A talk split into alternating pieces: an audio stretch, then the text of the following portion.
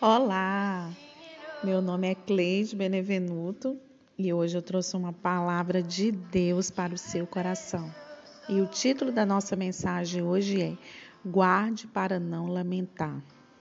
Houve um dia em que vocês estiveram diante do Senhor, seu Deus, em Horebe, quando o Senhor me disse: Reúne o povo diante de mim para ouvir as minhas palavras, a fim de que aprendam a me temer enquanto viverem sobre a terra e as ensinem aos seus filhos. Deuteronômio 4:10. Impedidos de entrar na nova terra por dureza de coração, rebelião e idolatria, Moisés relembra ao povo que Deus falou e fez no passado. A culpa nunca é de Deus, se em algum momento a escassez entrou em seu coração e se você se esqueceu do que um dia Deus falou e do que você viveu com, com Ele, saiba que Ele não mudou. Em algum ponto da jornada, quem mudou foi você. Nesses momentos, você precisa trazer à memória as palavras de Deus, que promovem temor e mudança de vida. Como diz o salmista, doces são as palavras de Deus em nossas bocas, mais doce do que o mel. Assim o são, porque sabemos que se tratam de direcionamentos de amor e de proteção para as nossas vidas. Viva hoje guardando a palavra e celebrando a presença de Deus em seu coração para não lamentar no futuro. Deus não mente, Deus não esquece, Deus não culpa, Deus não desampara. Não obstante, precisamos sempre nos lembrar que Ele é fiel e justo. E antes de ser fiel a nós, é fiel a si mesmo e a Sua palavra. Portanto, Ele não se contradiz.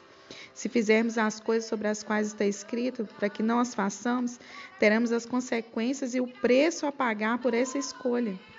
Reflita e obedeça às ordenanças de Deus para que você viva bem no presente e tenha um futuro próspero na terra, juntamente aos seus que hoje o Espírito Santo traga à sua memória os preceitos da palavra que você estava esquecendo de guardar e observar, enquanto ainda é tempo de rever, de se arrepender e de seguir um novo caminho em direção à sua terra da promessa.